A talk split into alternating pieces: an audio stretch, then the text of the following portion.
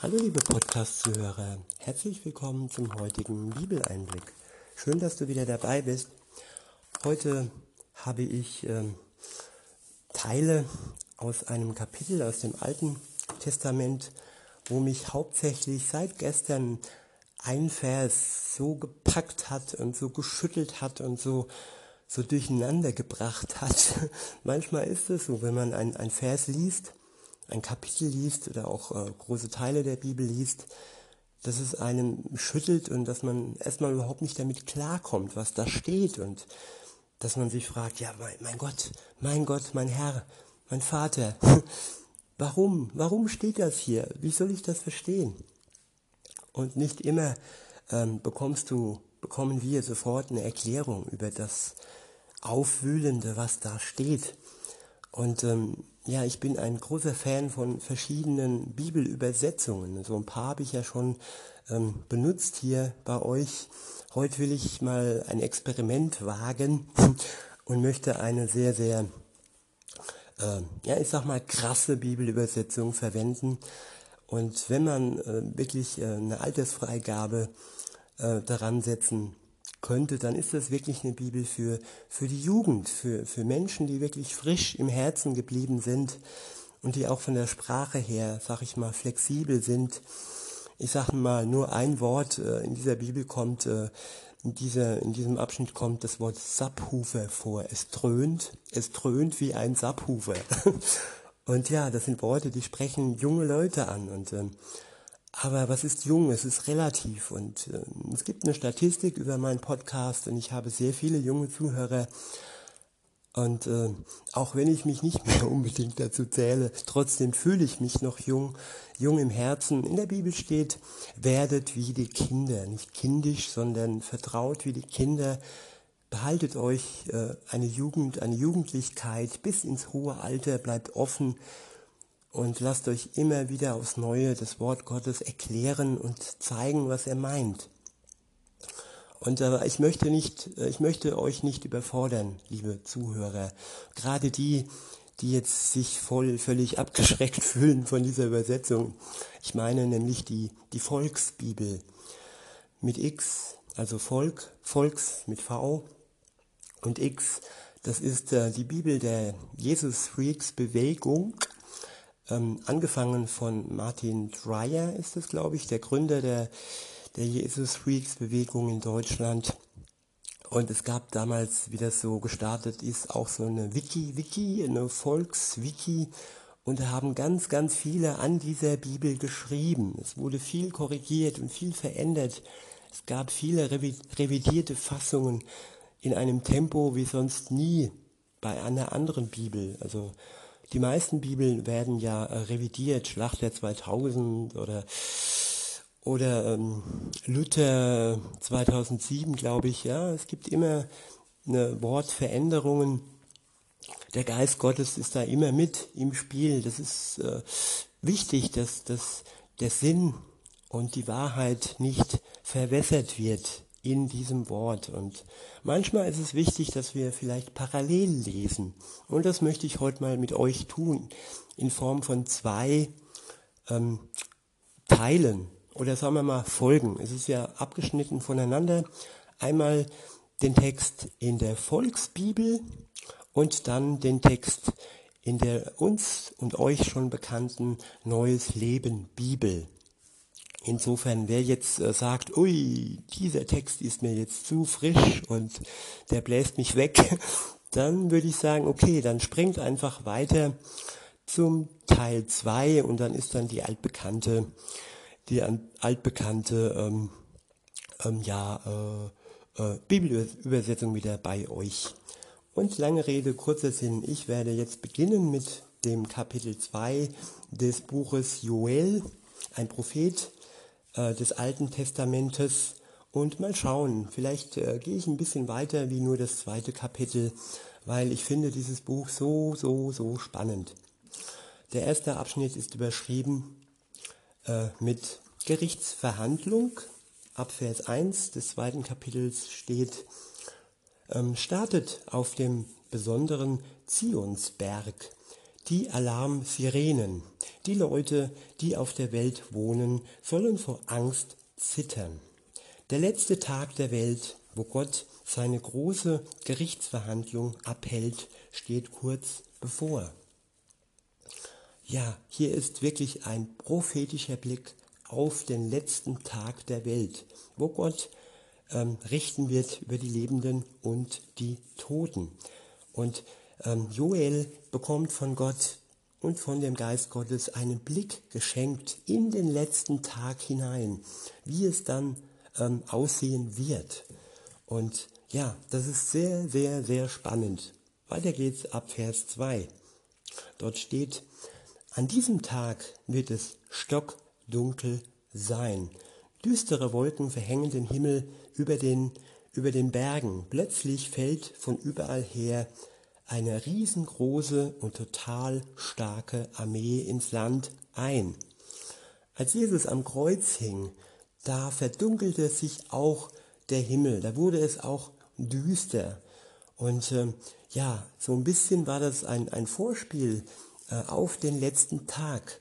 Denn dann, wenn, wenn ähm, ja, die Sünde über, über Jesus gefallen ist, das ist der letzte Tag für den Gottessohn gewesen, mit diesem Körper, mit diesem, mit diesem irdischen Leben, bevor ihn Gott, der Vater, dann nach dem dritten Tag wieder auferweckt hat.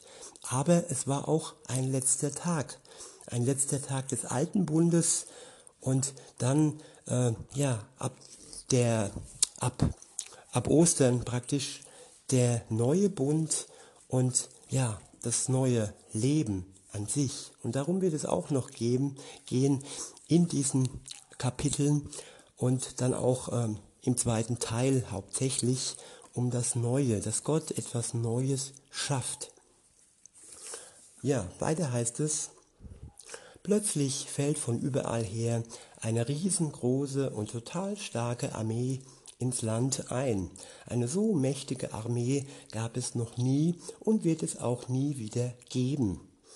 Vor diesem Heer wird alles verbrennen und hinter ihm auch. Bevor sie dort waren, war alles noch supergrün. Es blühte überall so krass wie in dem besten, wie in dem besten Garten, den es je gegeben hat, dem Garten Eden. Aber wenn das Heer dort durchgezogen ist, dann ist alles tot und nichts wächst mehr. Und vor dieser Armee kann man nicht fliehen. Man hat das Gefühl, sie rollen wie große Panzer über das Land. Ja, vor Gott kann man nicht fliehen. Und wenn Gott seine Armee losschickt, dann gibt es kein Zurück. Er wird alles niederbrennen und es geht hier um all das Sündhafte, um all die Menschen, die auf dem Felde sind und äh, ja, ihre Arbeit tun. Die einen werden errettet werden, weil sie sich für Jesus entschieden haben zu Lebzeiten und die anderen werden im Feuer vergehen. Das sind harte Worte, aber ich spreche diese Worte in der Zeit der Gnade. Wir haben heute noch die Zeit der Gnade. Es ist also kein Grund, dass ihr Angst habt, liebe Zuhörer und liebe Zuhörerinnen. Es ist wirklich kein Grund zur Angst. Weiter heißt es, äh, und vor dieser Armee kann man nicht fliehen. Man hat das Gefühl, sie rollen wie große Panzer über das Land. Ihre Motoren dröhnen schon von weitem, wenn sie über die Berge fahren. Das klingt wie ein Subwoofer, der einfach alles umhaut. Unglaublich viele Soldaten, eine mega große Armee stürmt heran. Die stärkste Armee, die es jemals gab, zieht in den Krieg. Wenn die Menschen diese Armee sehen, kriegen sie alle Angst. Und das Blut gefriert ihnen in den Adern. Die Einzelkämpfer mit Spezialausbildung rennen los und klettern über die Schutzmauern. Es gibt nichts, was sie aufhalten kann, denn sie halten an ihrem Ziel fest. Keiner setzt den anderen unter Druck oder behindert ihn, sondern sie unterstützen sich gegenseitig. Sie ziehen durch die Fronten, keiner kann sie aufhalten. Wenn sie in der Stadt sind, stürmen sie die Häuser und klettern wie Diebe durch die Fenster. Es sind so viele und wenn sie zusammen marschieren, bebt die ganze Erde. Es wird sehr viel Staub aufgewirbelt, so viel, dass man die Sonne, den Mond und auch die Sterne nicht mehr sehen kann. Der General dieser Armee ist Gott selbst. Er führt sie an. Wenn er mit seiner heftigen Stimme einen Befehl erteilt, spricht er so laut, dass auch der letzte Soldat ganz hinten rechts in seinem großen Heer das hört. Diese Armee führt seine Befehle aus. Wenn dieser Tag kommt, wird es sehr ätzend. Die Frage ist, wer den Tag überhaupt überleben kann? Ja, wer kann diesen Tag überleben? Das ist die große Frage. Und der nächste Abschnitt ist überschrieben und er enthält direkt auch schon die Antwort auf die Frage. Die Überschrift lautet, ändert euer Leben. Ab Vers 12 heißt es,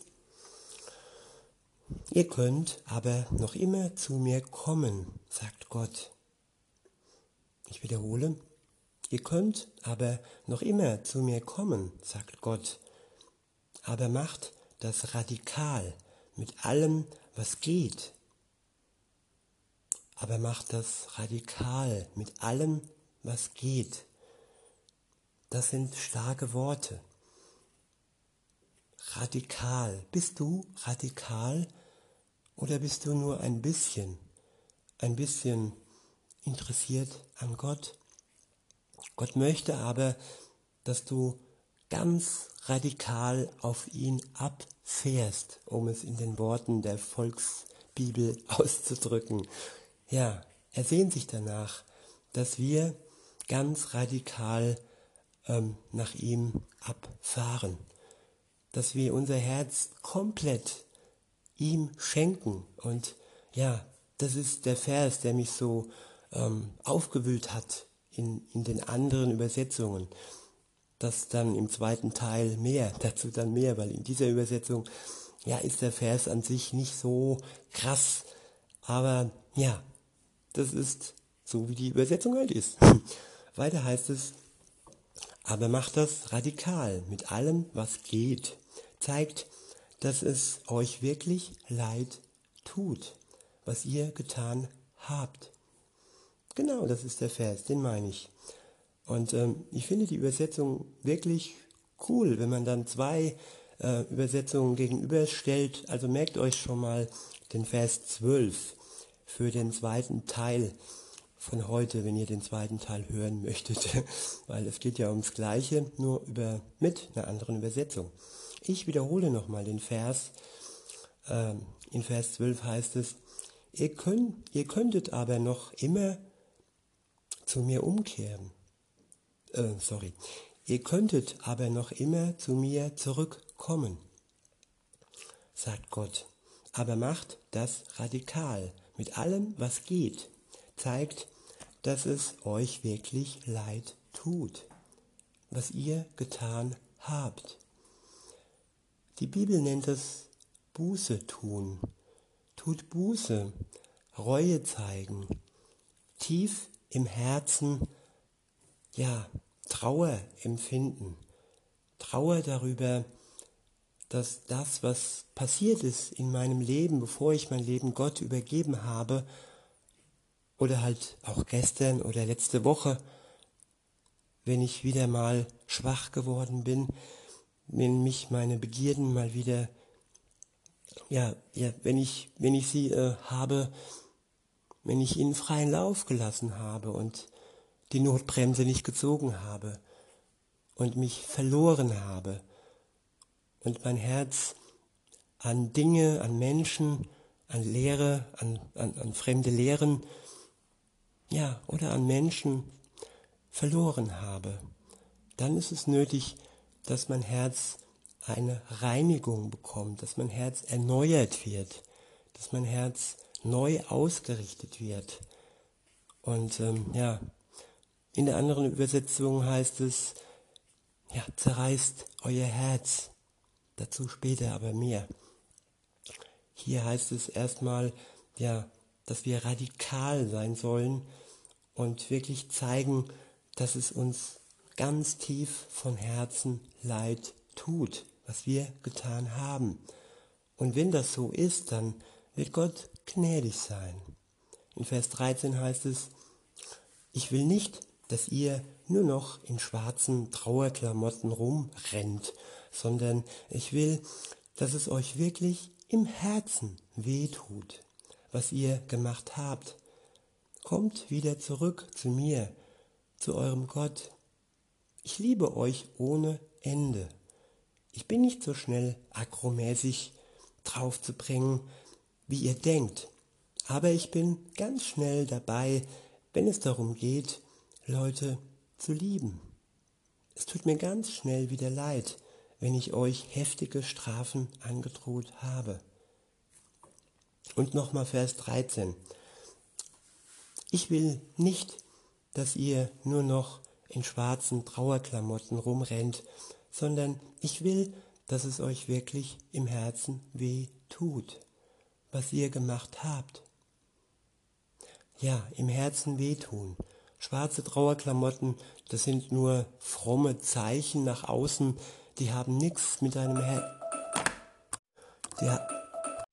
Ja, die haben nichts mit deinem Herzen zu tun, was du nach außen hin durch deine Kleidung, durch deine Klamotten zeigst. Das ist ähm, eine, ja, ein Signal. Es muss aber nicht mit dem Herzen übereinstimmen. Und Gott schaut in unser Herz. Er weiß, wenn es uns von Herzen leid tut, wenn unser Herz schmerzt, wenn, wenn unser Herz, wenn wir es zerreißen, ja, und wieder auf die andere Übersetzung. Es schmerzt nur dann, wenn wir, ja, unser Herz zerreißen. Nicht so, dass wir sterben, sondern so, dass es von Gott aufs Neue zusammengefügt werden kann, dass er uns ein neues Herz schenken kann. Er möchte, er möchte uns tagtäglich ein neues, ein weiches Herz schenken. Das alte, kalte, harte, steinerne Herz austauschen in ein neues, weiches und ihm zugewandtes Herz. Umtauschen. Das geht. Gott kann das. Ja, und er möchte, dass wir zurückkommen, zurück zu ihm da, wo wir vielleicht schon einmal waren, wenn wir mit Jesus unterwegs sind und mal wieder aus der Kurve rausgeflogen sind, aus dem, aus dem Weg, vom Weg abgekommen sind oder zurückkommen äh, das erste Mal. Im, Im Mutterleib, da waren wir noch ganz eng bei Gott. Da haben wir noch nicht selbst entschieden, da sind wir noch umsorgt worden. Da war noch alles in seiner Hand. Da, da waren wir noch total auf Gott angewiesen. Und dann, wenn wir dann den Verstand gewinnen und schlau werden in Gänsefüßchen und dann wirklich entscheiden können, möchten wir ja den Apfel der Erkenntnis oder möchten wir Gott vertrauen, wenn wir uns wirklich zur Sünde entscheiden können, dann fliegen wir raus aus der Bahn und Gott möchte, dass wir zu ihm zurückkommen. Ja, weil es uns bei ihm einfach am besten geht. Weiter heißt es, ich liebe euch ohne Ende. Ja, ohne Ende geliebt zu werden. Ist das nicht wunderbar? Wie oft gab es schon ein Ende einer Liebe, einer Freundschaft, einer Partnerschaft, einer Ehe? Und wie einmalig ist es doch, dass uns Gott ohne Ende lieben kann. Ja, wunderbar. Weiter heißt es, ich bin nicht so schnell akromäßig draufzubringen, wie ihr denkt. Aber ich bin ganz schnell dabei, wenn es darum geht, Leute zu lieben. Es tut mir ganz schnell wieder leid, wenn ich euch heftig Strafen, heftige Strafen angedroht habe. Ja, Gott droht hauptsächlich und wir leben noch in der Zeit der Gnade. Diese Androhungen sind noch Drohungen Und erst am Ende, am Tag des Gerichts, dann ist die Zeit der Gnade beendet. Dann gibt es Gerechtigkeit für die, die mit Gott unterwegs waren und dann wirklich die Belohnung erhalten für ihre Treue, für ihre Liebe zu Gott und für die, ja, für die Gegner Gottes, für die, die ähm, ja, Gott hassen, die sich von Gott abgewendet haben, die die Mörder und die, die, ja, die Christen verfolgt haben, aber auch die, die einfach nur ein Kaugummi geklaut haben und nicht dazu standen. Es geht im Kleinen schon los mit der Sünde. Und wer im Kleinen nicht zu seiner Sünde, zu seinem Fehlverhalten steht, der kann dann am Ende nicht erwarten, dass Gott ihm dieses Verhalten vergeben kann. Weiter heißt es, ähm, es tut mir ganz schnell wieder leid, wenn ich euch heftige Strafen angedroht habe. Wer weiß, vielleicht ändert Gott ja auch dieses Mal wieder seine Meinung ja, seine Meinung ändern, das klingt jetzt so äh, wie ein Fähnchen im Wind. Da bin ich dann auf die andere Übersetzung gespannt, weil Gott ist schon treu, er ist sich selbst treu, er ist seiner Meinung treu. Aber das ist wohl damit gemeint, Gott ist ein gnädiger Gott. Und wenn, wenn du umkehrst zu ihm, dann ändert, ändert er seine Meinung und die Verurteilung, der Schuldschein wird zerrissen. Du bist frei, bist erlöst, bekommst ein neues Leben geschenkt, einen Neuanfang von ihm und insofern ist dann die Meinung, die er hatte, dann revidiert. Aber es hat was mit uns zu tun, mit dir zu tun, nicht mit ihm. Er ist, auf ihn ist wirklich Verlass. Weiter heißt es, vielleicht tut es ihm leid, dass er euch bestraft hat und er sorgt plötzlich dafür, dass alles gut wird.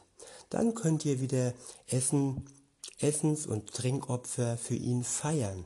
Setzt erneut einen Tag an, wo man auf dem Zionsberg ganz viel betet, wo die Leute Gott sagen können, dass sie Mist gebaut haben. Macht das zu einem neuen Feiertag. Ja, früher gab es den Buß- und Betag. Der wurde ähm, zumindest äh, in großen Teilen des Landes abgeschafft. Aber für Gott ist die, dieser Tag eigentlich heute noch der, der heiligste Tag.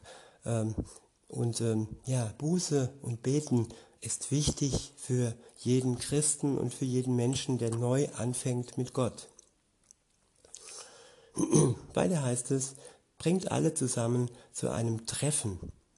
Die Teilnehmer sollen dafür sorgen, dass sie sauber, also rein sind. Auch die ganzen Chefs der Gemeinde sollen kommen, genauso wie die Kinder, sogar die Babys müssen dabei sein. Selbst wenn man gerade eine Hochzeit feiert, soll die Party unterbrochen werden, damit das Brautpaar auch kommen kann. Dann sollen die Priester, die für Gott arbeiten, sich zwischen der Vorhalle vom Tempel und dem Altar aufstellen. Dort müssen sie laut weinen und beten. Gott, bitte verzeih deinen Leuten. Wir gehören doch zu dir. Bitte gib das Land, das du uns für immer versprochen hast, nicht an andere Völker. Ja, das Land Israel, es ist jetzt, ja, zurückgekommen zu, den, zu dem Volk Gottes. Das jüdische Volk lebt im Land Israel. Alle Juden strömen von der, aus der ganzen Welt zurück in die Heimat.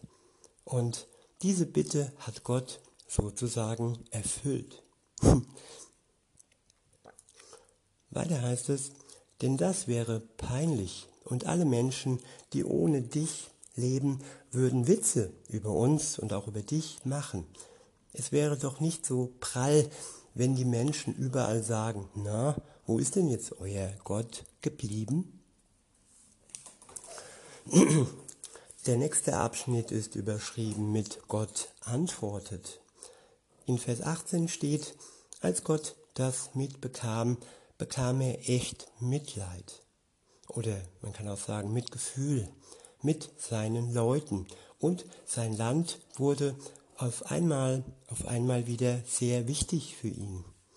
Er sagte, passt auf, ich werde dafür sorgen, dass ihr genug Essen und Trinken habt. Es wird locker reichen. Die ganzen anderen Völker sollen nicht länger Witze über euch reißen. Ich werde euch vor den Feinden aus dem Norden beschützen. Die Vorhut von deren Armee wird im toten Meer ersaufen. Die Nachhut werde ich im Mittelmeer versenken. Den Rest von deren Armee werde ich in die Wüste treiben, wo sie kaputt gehen. Überall werden ihre Leichen rumliegen und vergammeln. Den Gestank wird man überall riechen. Ich werde sie dafür bestrafen, dass sie einen auf dicke Hose gemacht haben und dachten, sie wären die Größten. Die Felder brauchen nichts mehr zu befürchten. Ihnen wird nichts passieren. Ihr könnt euch freuen und laut losjubeln. Ich werde zeigen, was ich so drauf habe. Die Tiere auf den Wiesen brauchen auch keine Angst mehr zu haben. Das Gras wird wieder wachsen, alles wird grün sein. Die Bäume werden wieder Früchte tragen, auch der Apfelbaum und der Weinstock werden wieder eine gute Ernte einbringen. Die Leute, welche in der Stadt auf dem Zionsberg wohnen, können sich auch über mich, Gott, euren Chef, freuen. Ich werde euch zeigen, wie sehr ich euch liebe. Ich sorge dafür, dass es regnet. Es wird so sein wie früher. Sowohl im Herbst als auch im Frühling wird es immer genug regnen. Die Getreidesilos werden voll sein und in den Weinkellern werden die Fässer bis zur Decke stehen. Auch Ölfässer werden reichlich vorhanden sein. Ich hatte dafür gesorgt, dass eine Armee gegen euch kämpft. Aber die ganze Ernte, die euch durch diese riesengroße Armee verloren gegangen sind, werde ich euch zurückgeben. Dann werdet ihr euch wieder die Bäuche vollschlagen. Ihr werdet mir dafür danken, weil ich euch so krass geholfen habe. Und das ist das Ziel. Das Ziel ist der Dank an Gott, dass wir uns zurückbesinnen und dass unser Herz heilen kann und dass wir Gott dafür danken, dass er uns erneut beschenkt mit allem, was wir brauchen. Auch mit Wein. Meine Leute sollen sich nie wieder schämen müssen. Und dann werdet ihr kapieren, dass ich immer bei euch bin, heißt es weiter. Ich gehöre zu Israel. Ich bin euer Chef. Ich bin euer einziger Gott. Es gibt keinen anderen. Meine Leute sollen sich nie mehr schämen müssen. Ja, das war das zweite Kapitel. Ich lese noch ein paar Verse aus dem dritten, welches überschrieben ist mit ähm, Gott wird seine Kraft in alle Menschen schütten. Und diese Kraft, damit ist der Geist Gottes gemeint. Das kommt in dieser Übersetzung nicht so deutlich rüber, deshalb äh, füge ich das schon mal im Vorfeld hinzu. Aber trotzdem, weiter geht's. Kapitel 3, Vers 1, dort steht, dann sagte Gott noch, wenn das alles vorbei ist, dann passiert noch etwas ganz Heftiges. Und zwar werde ich meine Kraft, meine Energie, meine Kraft, meine Energie in alle Menschen schütten. Dadurch sind dann sogar eure Kinder plötzlich in der Lage, wie Propheten, Worte von mir zu bekommen. Die Opas und Omas werden nachts Träume haben, die auch von mir sind. Und Jugendliche werden von mir krasse Video, krasse Visionen, also so Filme in ihrem Kopf kriegen. In der Zeit werde ich auf alle Menschen, egal ob einfache Arbeiter oder superschlauer Professor oder superschlaue Professoren, meine Kraft kommen lassen. Ich werde dafür sorgen, dass am Himmel und im und im Universum ganz heftige Sachen passieren, die man naturwissenschaftlich nicht erklären kann. Alles wird zum Beispiel blutrot werden oder es wird heftige Rauchwolken geben. Dann kann man plötzlich die Sonne nicht mehr sehen und es wird total dunkel sein. Der Mond wird nachts so rot, als hätte man einen Eimer Blut über ihn ausgeschüttet. Das passiert alles kurz bevor der letzte Tag beginnt. Der Tag, wo ich meine große Gerichtsverhandlung ansetze. Ja, und hier sind wir wieder am letzten Tag. Am Tag, an dem Tag, an dem Jesus wiederkommt und richten wird die Lebenden und die Toten. Das sind Vorzeichen. Und wer sie deuten mag, der, ja, kann sich etwas bereiter fühlen. Aber wichtig ist, dass wir wirklich an Gott dranbleiben, dass wir an ihn fest, an ihm festhalten, an seinem Wort, an seinem Geist, an seiner Liebe, an seiner Gnade, dass wir im Gebet mit ihm stehen, im Gespräch mit ihm. Es steht an einer anderen Stelle, betet ohne Unterlass, ja, wie mit einem Freund, wie mit einem Partner, wie mit mit dem Ehepartner. Mit dem redet man auch. Nicht permanent, aber ohne Unterlass. Mit dem hört man nicht auf zu reden. Die Kommunikation fließt. Sie bleibt bestehen. Sie wird nicht unterbrochen. Das Band der Liebe bleibt. Ab Vers 5 heißt es, aber eins ist sicher, alle, die in der Zeit zu mir gehören und sich euch und sich auch dazu bekennen. Und damit ist gemeint, alle, die sich heute, an diesem Tag, in dieser Zeit zu Gott gehören und sich zu Gott bekennen oder sich zu Gott heute bekehren. Ja, wenn du soweit bist, liebe Zuhörerin, liebe Zuhörer, dann, ja, dann fackele nicht lange, dann nimm seine Hand und Nimm seine Liebe an, ohne Vorleistung. Es geht nur darum, dass du anerkennst, was passiert ist in der Vergangenheit, dass du ohne ihn unterwegs warst und dass du seinem Geboten untreu warst, dass du ihm untreu warst und dass es dir im Herzen weh tut, was passiert ist, dass es dir im Herzen leid tut, dass es dir dein Herz zerreißt und dass es von Gott wieder zusammengefügt werden kann und erneuert werden kann, dass er dir ein neues Herz schenkt. Ich wiederhole, alle, die in der Zeit zu mir gehören und sich auch dazu bekennen, werden gerettet. Auf dem Zionsberg und in Jerusalem sollen die Leute gerettet werden. So habe ich Gott es versprochen. Wer von mir gerufen wurde, kommt durch. Wir kommen durch. Das ist das große Ziel, durch all das durchzukommen, durch das Heer, durch all die Kämpfe, durch all die Anfechtungen und am Ende bei Gott anzukommen, wenn er wiederkommt, wenn wir ihn sehen werden, wenn Jesus sichtbar wird. In diesem Sinne wünsche ich euch noch einen schönen Tag und wer Lust hat, kann das Ganze ja nochmal in einer anderen Übersetzung, so in einer Art Experiment in der guten alten ähm, Neues Leben Bibel sich zu Gemüte führen.